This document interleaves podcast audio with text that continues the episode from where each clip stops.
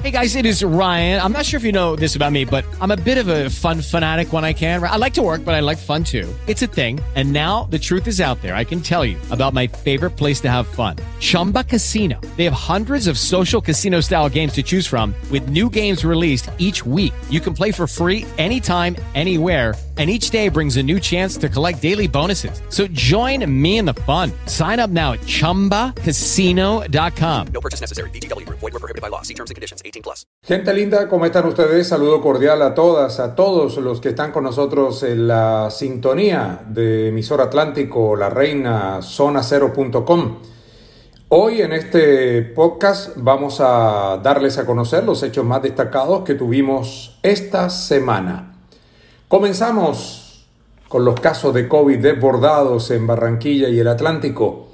El secretario de Salud Distrital Humberto Mendoza reveló que la ocupación de camas UCI en la ciudad se encontraba en ese momento en un 81%, precisando que el 55.2% de los pacientes de COVID son de la ciudad y el 35.4% son de otros municipios del Atlántico y departamentos de la costa dijo que espera que las medidas restrictivas tomadas por el alcalde Jaime Pumarejo contra el coronavirus en Barranquilla den los resultados esperados.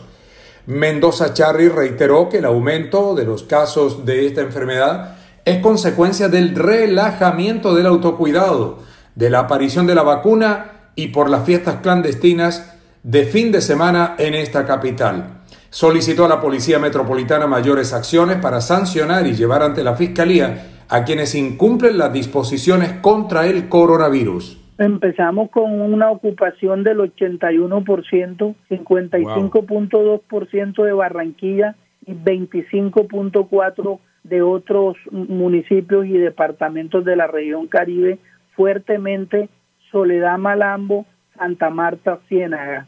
Esperamos que, eh, que haya medidas de control en la región, seguiremos dando apoyo a la región, pero hemos convertido camas de en general a COVID, hemos suspendido la cirugía no vital para privilegiar y disminuir esta, estas UCI no COVID. Eso tiene unas implicaciones en la prestación de servicios, pero finalmente lo que queremos es proteger el acceso del ciudadano, del barranquillero, sin descuidar el apoyo debemos dar a la región. El ex personero de Barranquilla, Arturo García Medrano, reiteró su denuncia sobre que detrás de los eventos picoteros están organizaciones criminales. Dijo que desde el 31 de diciembre del año anterior hasta la fecha se han realizado 132 de estos eventos en 42 patios clandestinos en barrios como El Bosque, El Pueblo, Los Ángeles 1, 2 y 3, La Manga, entre otros. Aseguró que en esta clase de eventos se promueve la droga, toda clase de delitos y se reclutan menores para estas bandas criminales, dijo García Medrano. A partir del 31 de diciembre encontramos evidencia de siete eventos que se extendieron no en el suroriente, sino que comenzaron a mutar en el suroccidente y usted verá de la mano de los últimos acontecimientos y estadísticas, por ejemplo, los últimos 15 días, en sectores del suroccidente como Bosque, El Pueblo, Ángeles 1, 2 y 3, Los Olivos, La Manga, son barrios donde hemos venido observando que estas organizaciones se están moviendo a través de unos instrumentos que se llaman patios clandestinos. Pero no solamente eso. En el año 2016, 2014, 16 se eh, lograron intervenir con las autoridades de la época una serie de establecimientos a lo largo del corredor de Murillo, la carrera 8, donde claramente había la presencia detrás de estos establecimientos, incluso con las autoridades de policía, al momento de intervenirlos se encontraron pleno consumo de estupefacientes, cientos de menores y adolescentes. De eso tenemos guardadas todas las evidencias. El ex agente especial para Electricaribe, Javier Lastra, afirmó que se presentó un desbalance económico para Colombia tras el fallo del Tribunal de Arbitramiento Internacional donde Gas Natural Fenosa reclamaba una indemnización de 4.8 billones de pesos por la presunta expropiación de Electricaribe. Manifestó que el gobierno nacional demostró que se trató de una intervención que buscaba garantizar el servicio a los usuarios en la región Caribe, pero en su opinión a un alto costo. Lo malo fue el alto costo de esta intervención durante los cuatro años y la decisión del Estado de liberar a gas natural del pasivo y del pago de acreencias de Electricaribe, reveló Lastra Fuscaldo. Colombia definitivamente eh, hizo una muy buena defensa y adicionalmente se sienta un precedente muy importante en el sentido que si el gobierno nacional decide intervenir una empresa de servicios públicos porque está prestando un mal servicio, es un riesgo en su continuidad, eso no es una expropiación, eso es legítimo, constitucional y legalmente. Y haber demostrado esto en, esta Corte de las Naciones Unidas es un, es un logro muy importante hacia futuro. Eh, y además recordemos que se están mm, enfrentando dos pesos pesados de, los bufetes de abogados del mundo. El que defendió a Colombia, que es eh, Sidley Austin, frente a Three Crowns del Reino Unido, eh, pues eh, esto es de, digamos, como de enmarcar y toda la labor que hizo el gobierno en la defensa. Y que le dio la razón a José Miguel Mendoza de intervenir para hacer respetar los derechos de los usuarios de la costa que estaban siendo vulnerados. El representante a la Cámara, Armando Sabaraín, aseguró que hubo muchos errores en el proyecto que buscaba la ampliación del periodo del presidente de la República, de los congresistas y altos funcionarios del Estado. Dijo que dentro de este acto legislativo, él planteó la modificación de la fecha de las elecciones de acuerdo al comportamiento de la pandemia y a la jornada de vacunación contra el coronavirus. Al final, retiramos la firma de este proyecto que se hundió por falta de apoyo. Es que se conjugaron, con el fin de que se iniciara la, discusión, se conjugaron todas, todas las proposiciones. Y ahí estuvo el error. Permitir que se conjugaran todas porque se produjo lo que hoy tuvimos. Entonces, pero lo, a, a donde íbamos avanzando era que si aplazábamos uno, dos, tres meses la elección, teníamos entre 6 y 18 millones de colombianos más con sus dosis de vacuna. Esto ampliaba la posibilidad de poder tener la inmunidad de rebaño y mucho más, de tal manera que no tendríamos riesgo. Mire lo que está sucediendo hoy. Barranquilla y el Atlántico, por ejemplo, hoy estamos superando los mil infectados diarios. En los últimos cuatro o cinco días estamos en esa cifra. Preocupante. Nosotros querríamos llevar un proyecto que fuera una alternativa para variar fechas. Y así seguimos avanzando. En esta semana llegamos al día miércoles. El comandante de la Policía Metropolitana General Diego Rosero confirmó que hay menores de edad y adultos implicados en el ataque con arma blanca en más de 72 oportunidades a una niña de 16 años de edad en el barrio Villamundi de Soledad. Dijo que estas personas están siendo individualizadas y afirmó que junto con la Fiscalía se trabaja para dar con sus capturas con prontitud es un hecho lamentable. Parece ser que fue por un comentario que hizo la joven en redes sociales y por reclamos que le hicieron a la adolescente, señaló el general Rosero. Todo indica a un círculo cercano de ella. Esto se inicia con otros jóvenes, también menores de edad, que mediante engaños la llevan hasta una casa, precisamente allí en Villamundi, y después de estar allí en este lugar, eh, la inician a herirla con arma cortopunzante en múltiples ocasiones. Todo parece indicar que esa se, todo se inicia por, al parecer, unos comentarios en redes sociales y hay unos reclamos que le hacen respecto a ello. Después de que la han herido en varias ocasiones, al parecer y de acuerdo a unas versiones que se recogen, llega una persona adulta, madre de uno de estos niños, o jóvenes más bien, quien eh, se esperaría que detuviera lo que está sucediendo, pero se suma a este hecho de sangre lamentable contra esta menor de 16 años. Estamos hablando que esta es eh, una versión que se recoge allí por parte de la misma joven eh, y que lo realizan pues las personas que están autorizadas para hacer estas entrevistas. Y entonces inicia toda una noche eh, amanecer sábado, en donde varias personas que ingresan a esta vivienda se suman a este hecho macabro. La gobernadora del Atlántico, Elsa Noguera, justificó las medidas que se tomaron junto con los alcaldes de los municipios del Atlántico para Semana Santa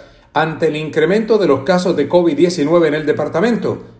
Dijo que el toque de queda, pico y cédula, ley seca, el cierre de playas son normas drásticas y urgentes por el aumento del coronavirus, recordando que la ocupación de las UCI en el departamento asciende al 82%.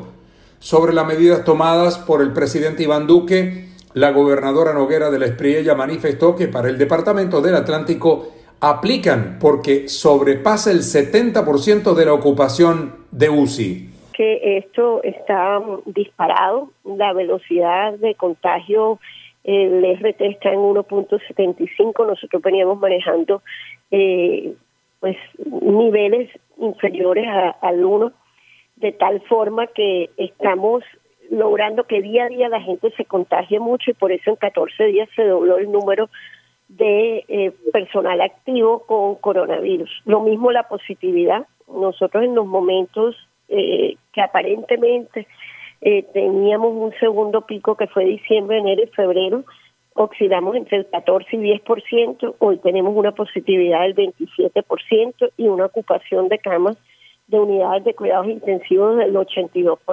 Esto que demuestra que hay que tomar medidas drásticas y además urgentes.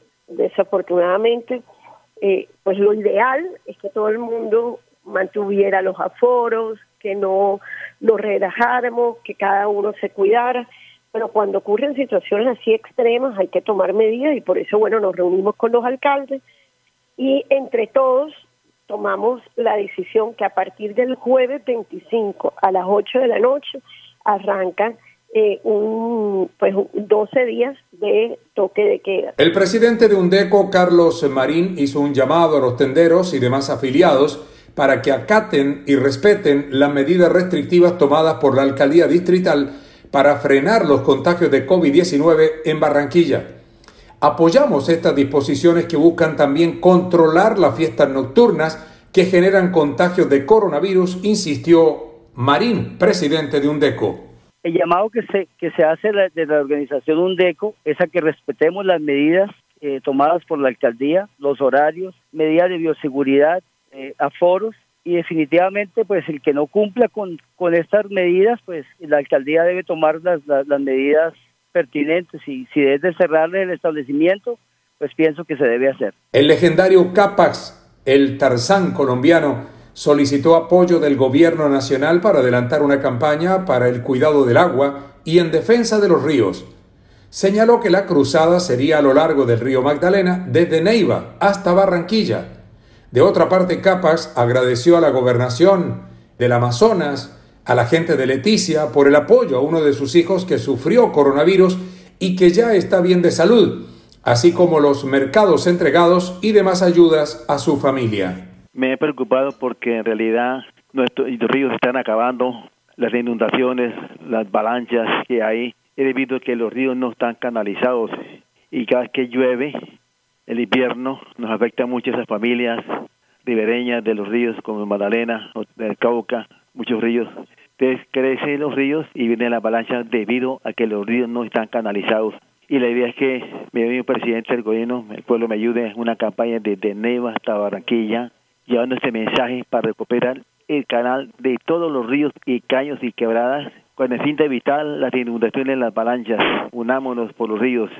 El planeta nació con los ríos porque quiero esta campaña en una canoa remo para que cuando llegue a Barranquilla se nombre el Día Nacional de nuestros ríos. es lo importante para evitar las quemas, la tala de árboles. Ya es lo importante que quiero que me apoye, amigo cura. Y avanzamos en la semana, así llegamos al jueves. El viceministro de Salud, Luis Alexander Moscoso, en diálogo con Emisor Atlántico, consideró que el aumento de los casos de COVID-19 es una consecuencia del relajamiento de las personas por la aplicación de las vacunas contra el virus. Expresó que la gente se confió y es que es la hora de retomar el camino acatando las medidas restrictivas contra la enfermedad durante los próximos días. Moscoso explicó que apenas se inició la vacunación y los resultados de su efectividad colectiva se conocerán en las próximas semanas. El funcionario nacional solicitó a las personas quedarse en casa y a los que salgan a realizar sus actividades utilizando el tapabocas, cumplir con el lavado de manos y el distanciamiento físico. Aclaró que el pico y cédula no es impedimento para que siga sin contratiempo la vacunación contra el COVID-19 en la capital del Atlántico. Nos relajamos, Jorge, eh, nos olvidamos, empezamos a vacunar y creímos que la vacunación era la solución inmediata y nos descuidamos. Y, y, el virus está presente, el virus está en cada esquina esperando que nos quitamos el tapaboca, esperando que hagamos aglomeraciones, esperando la oportunidad para infectarnos. Entonces, yo creo que es hora de, retomar el camino y de entender que la vacunación es un tema importante, es un tema que va avanzando, pero que va a demorar sus semanas en tener los efectos. Recordar que las personas empiezan a adquirir inmunidad y tienen inmunidad suficiente dos semanas después de la segunda dosis y apenas vamos por la primera dosis. O sea, no es momento de relajante, llevamos un número muy pequeño de personas vacunadas y lo que tenemos que hacer es cuidarnos. La secretaria de Salud del departamento, Alma Solano, expresó que la declaratoria de alerta roja busca atender de manera oportuna la emergencia por la alta ocupación de camas UCI en municipios del Atlántico por culpa del COVID-19. Manifestó que esta situación genera medidas adicionales como que las clínicas y hospitales privados cuenten con personal suficiente para atender a las personas afectadas con la enfermedad. Estos días y la Semana Santa son claves y todos debemos atender las medidas de bioseguridad contra el coronavirus que se crece con los contagios.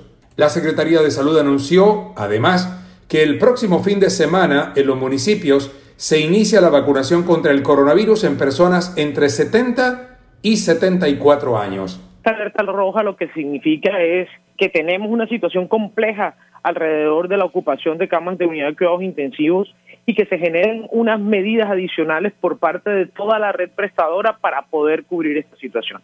Y esto empieza manteniendo desde el Centro Regulador de Urgencias el control de todas las camas de unidad de cuidados intensivos del Departamento del Atlántico, donde nosotros tenemos eh, todo el manejo de las remisiones de pacientes y la ubicación de estos pacientes con diagnóstico de coronavirus. Además de eso, mantenemos la suspensión de cirugías programadas y, y electivas. En este momento solo podemos realizar cirugías de urgencia en las instituciones hospitalarias para poder garantizar, primero, la cantidad de medicamentos que podemos necesitar para la sedación de los pacientes y segundo, disminuir la posibilidad de ocupación de camas por estos, por estos pacientes en este contexto. Además, a todas las instituciones de salud se les requiere tener disponibilidad y presencialidad de todo el personal de salud que se requiera para poder cubrir esta emergencia. El subcomandante de la policía, coronel Carlos Cabrera, informó que uno de los sujetos capturados de 27 años de edad por el crimen del taxista Efren Antonio Santiago es de nacionalidad venezolana. Dijo que la otra persona aprendida de 23 años cuenta con anotaciones judiciales por lesiones personales y tráfico y porte de estupefacientes. Este fue el diálogo con el coronel Cabrera. Sí, efectivamente tenemos este lamentable hecho que presenta en horas de la madrugada, exactamente en la calle 74 con carrera 46, en la vía pública. Las, las unidades del modelo nacional de vigilancia comunitaria por cuadrantes realizan el patrullaje correspondiente. Infortunadamente, en este caso, se encuentran con el oxiso de una persona eh, de 50 años de edad, de profesión taxista, el cual presenta herida por proyectil de arma de fuego en la región retroauricular derecha. Por información de la comunidad y las características que nos da la comunidad, se realiza dos capturas, una persona de 23 años de edad, el cual eh, no presenta en el momento de lesiones, y otra persona eh, también eh, se, se, hace la captura de esta persona de 27 años de edad. La primera persona, consultado el sistema eh, judicial, registra eh, está como indiciado en lesiones personales, en tráfico, porte estupefacientes, y la, la segunda persona, al parecer natural de Venezuela, Sincho Taxis rechazó el asesinato del taxista Efren Antonio Santiago en el norte de Barranquilla. Jorge Guerrero, presidente de la agremiación, manifestó que es el primer taxista asesinado en la ciudad de lo que va del año y solicitó a la policía redoblar sus patrullajes durante la noche y La Madrugada. El gremio está muy preocupado porque además de las medidas que se van a tomar para tratar de mitigar la, la pandemia de, del COVID, que nos afecta mucho a todo el gremio, ahora somos golpeados por la inseguridad. Con este asesinato que no, no lo esperábamos, porque en esta época y que todo el mundo debe estar preocupado por cuidar y por cuidar a los demás, y se asesina a, nuestro compañero en un acto de, de, de, la inseguridad que agobia toda la ciudad de Barranquilla por todos los sectores. Entonces, estamos de luto y como siempre, como siempre repetimos, por favor a las, a, a, las autoridades, en, estos momentos, en estas horas de, la madrugada, usted no ve patrullas por ningún lado, Jorge. Fíjese dónde sucede esto, en el norte de la ciudad, frente a la estación Yo Arroyo, eh, un sitio eh, prácticamente algo comercial, pero en el norte de la ciudad, y no hay patrullas por ningún lado, Jorge. El director regional del ICBF, Benjamín Collante, informó que fuera de peligro se encuentra la adolescente de 16 años que fue apuñalada en 72 oportunidades en el municipio de Soledad. Dijo que la menor goza de buen estado de salud y el día anterior fue estabilizada. El funcionario afirmó que la pareja de jóvenes que se entregó ayer por este hecho, también su entidad les prestará atención especial. La niña, gracias a Dios, Jorge, se encuentra bien, gozando de buen estado de salud, fue estabilizada. Ayer tuve la oportunidad de conversar con el equipo médico, ya está fuera de peligro. Afortunadamente, en medio de este desastre, eh, la niña no tuvo eh, afectaciones graves en órganos vitales, así que fue estabilizada, se encuentra bien. Fuimos hasta allá, hasta el hospital con nuestro equipo psicosocial, con el defensor de familia. Igualmente se tomaron todas las medidas que teníamos que tomar, visitamos la familia, es una familia, eh, Jorge, bastante humilde, vulnerable, de un barrio vulnerable de soledad, y consecuentemente con la situación de su entorno familiar y las circunstancias en que se producen todos estos hechos, eh, el defensor de familia consideró y determinó en el marco de la ley eh, tomar una medida de protección. Ello significa que una vez la niña sea dada de alta por el hospital, nosotros asumiremos su custodia provisional temporalmente hasta tanto todas estas y toda esta situación haya sido totalmente resuelta. Y así llegamos al día viernes. El subcomandante de la Policía Metropolitana, coronel Carlos Cabrera, ratificó la recompensa de 10 millones de pesos por información que conduzca a la captura de los asesinos de la abogada Claudia Patricia Rodríguez Delgado, hecho ocurrido en el barrio Los Andes. Manifestó que la policía junto con la fiscalía avanzan en la investigación para capturar al responsable de este crimen, pero hizo un llamado a la ciudadanía para que colabore con las autoridades. El subcomandante de la policía aseguró que esa institución redobló sus acciones para fortalecer la seguridad en Barranquilla y contrarrestar los diferentes delitos. Sí, efectivamente, con respecto a este caso lamentable, todo el componente institucional usted lo manifiesta, estamos haciendo ese despliegue correspondiente en el tema de investigación, en el tema de inteligencia, pero mucho más en la información que la comunidad nos está suministrando. Esperamos dar resultados muy pronto de este caso y, obviamente a estos delincuentes o a este delincuente que causó esta tragedia, pues estamos en, la búsqueda permanente y con todo el impacto correspondiente en conjunto con todas las autoridades. Y todo, todo lo eh, pertinente con respecto a, a los movimientos de esta persona, de este delincuente, ya la investigación en conjunto con nuestra Fiscalía General de la Nación, estamos realizando todo el, componente en investigación para, para dar con la captura y poner a buen recaudo a, este delincuente. Martín Mestre cuestionó que la decisión de la Suprema Corte Federal de Brasil de no extraditar a Colombia a Julián Sade Cormane, sindicado del asesinato de su hija Nancy Mestre el 31 de diciembre de 1994. Reveló que de los cinco magistrados, uno se declaró impedido y la votación al final quedó empatada como un partido de fútbol, dos a favor de la extradición y dos en contra.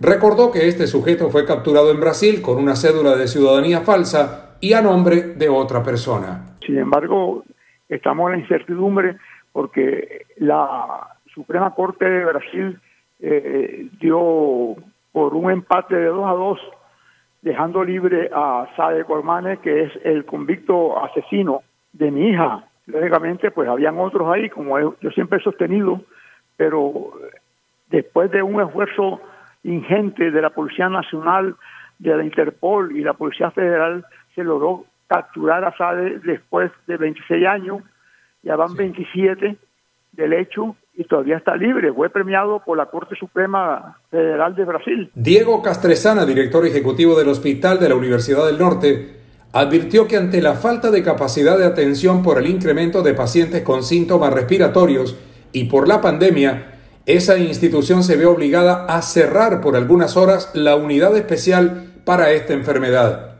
Por lo anterior, el médico Castresana justificó el cartel o aviso donde se alerta a los usuarios de la situación que se está presentando en ese centro asistencial. Bueno, Jorge, la verdad es que estamos muy preocupados por la cantidad de pacientes que estamos viendo nuevamente. Eh, estamos casi que llegando a los niveles en los que estábamos en mayo, junio y julio, sobre todo junio del año pasado, en los que tuvimos el, el volumen más alto del primer pico. Ese cartel al que hacía referencia es importante mencionar que a veces toca ponerlo por algunas horas durante el día, no es permanente, porque el volumen de pacientes obviamente no es constante, va subiendo y bajando eh, con base en diferentes en diferentes variables, pero hay momentos en los que físicamente ya nos quedamos sin capacidad para atender más pacientes por, por la enorme cantidad de pacientes que ya tenemos y entonces eh, toca cerrar la urgencia respiratoria por algunas horas y después se vuelve a abrir cuando ya pues el, número de pacientes ha bajado un poco.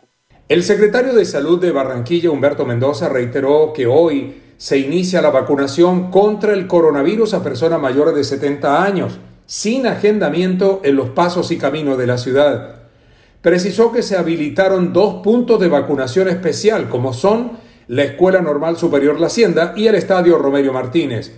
Mendoza Charri reconoció que Barranquilla se encuentra en un tercer brote de COVID-19, registrándose los mayores contagios en familias de estratos 2, 3 y 4. Bueno, nosotros en Barranquilla estamos teniendo una ocupación del 84%, un 60% eh, derivado de ocupación del distrito de Barranquilla, un 25%, es decir, es un 85%, un 25% de población de municipios, Soledad Malambo, Puerto Soledad Malambo, Puerto Colombia básicamente, Santa Marta, Ciénaga, en esa ocupación en Barranquilla y no aplica el Hospital Universidad del Norte, que es jurisdicción de Soledad, Secretaría de Salud Departamental, me parece que el tema de, de estas informaciones, en de poner esos carteles generan un, un mensaje innecesario e inconveniente.